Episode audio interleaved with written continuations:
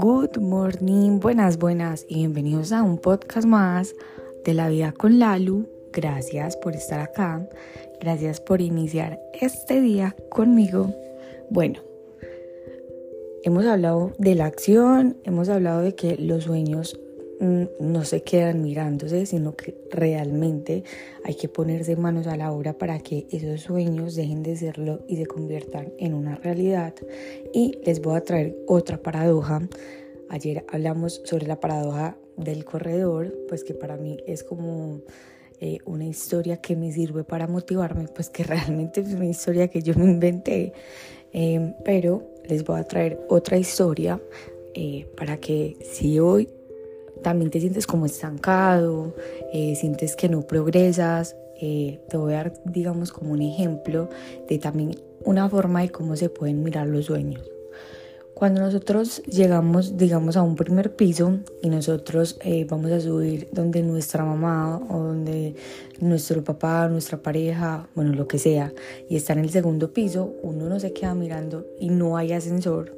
Uno no se queda mirando hacia arriba y se queda esperando a que por arte de magia uno suba.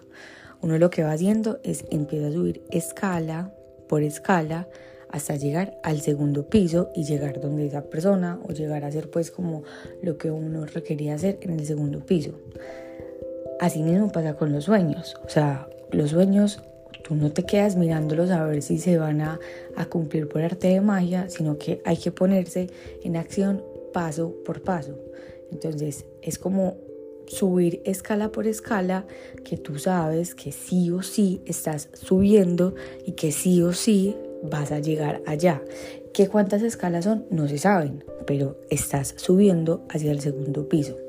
Ahora, cuando uno trabaja en equipo, que también hablamos en un podcast eh, sobre esto, que si uno quiere llegar rápido, listo, camine solo, pero si usted quiere llegar más lejos, camine en equipo, encuentre un equipo que lo respalde a usted.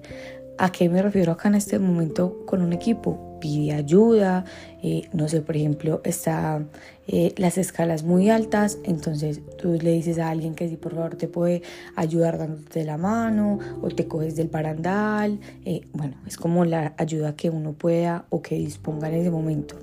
La ayuda, en este caso, es que tú miras hacia el lado y ves un ascensor. Entonces puede que ese ascensor te llegue al segundo piso en un menor tiempo o puede que ese ascensor te lleve a lugares que tú ni siquiera conocías. Entonces tú llamas a la persona que supuestamente está en el segundo piso y te dice, no, no, sabes que subí al quinto piso porque estoy donde mi vecina. Entonces tú coges el ascensor y te subes hasta el quinto piso y llegas mucho más rápido. Eso sucede cuando pedimos ayuda. Cuando uno pide ayuda no es de débiles.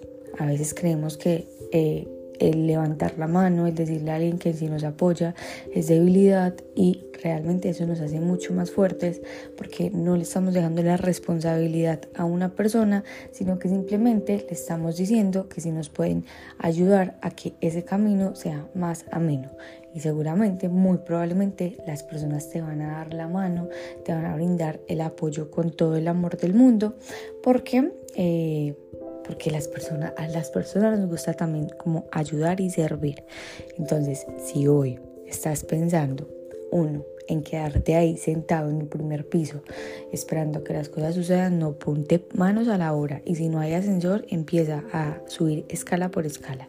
Pero mira a tu alrededor y mira si de pronto puedes volver ese camino un poco más ameno y levanta la mano y pide ayuda, que tal vez es el ascensor que hoy tus sueños necesitan. Los amo, las amo. Gracias por estar acá y nos escuchamos en el próximo episodio de La Vida con Lalo.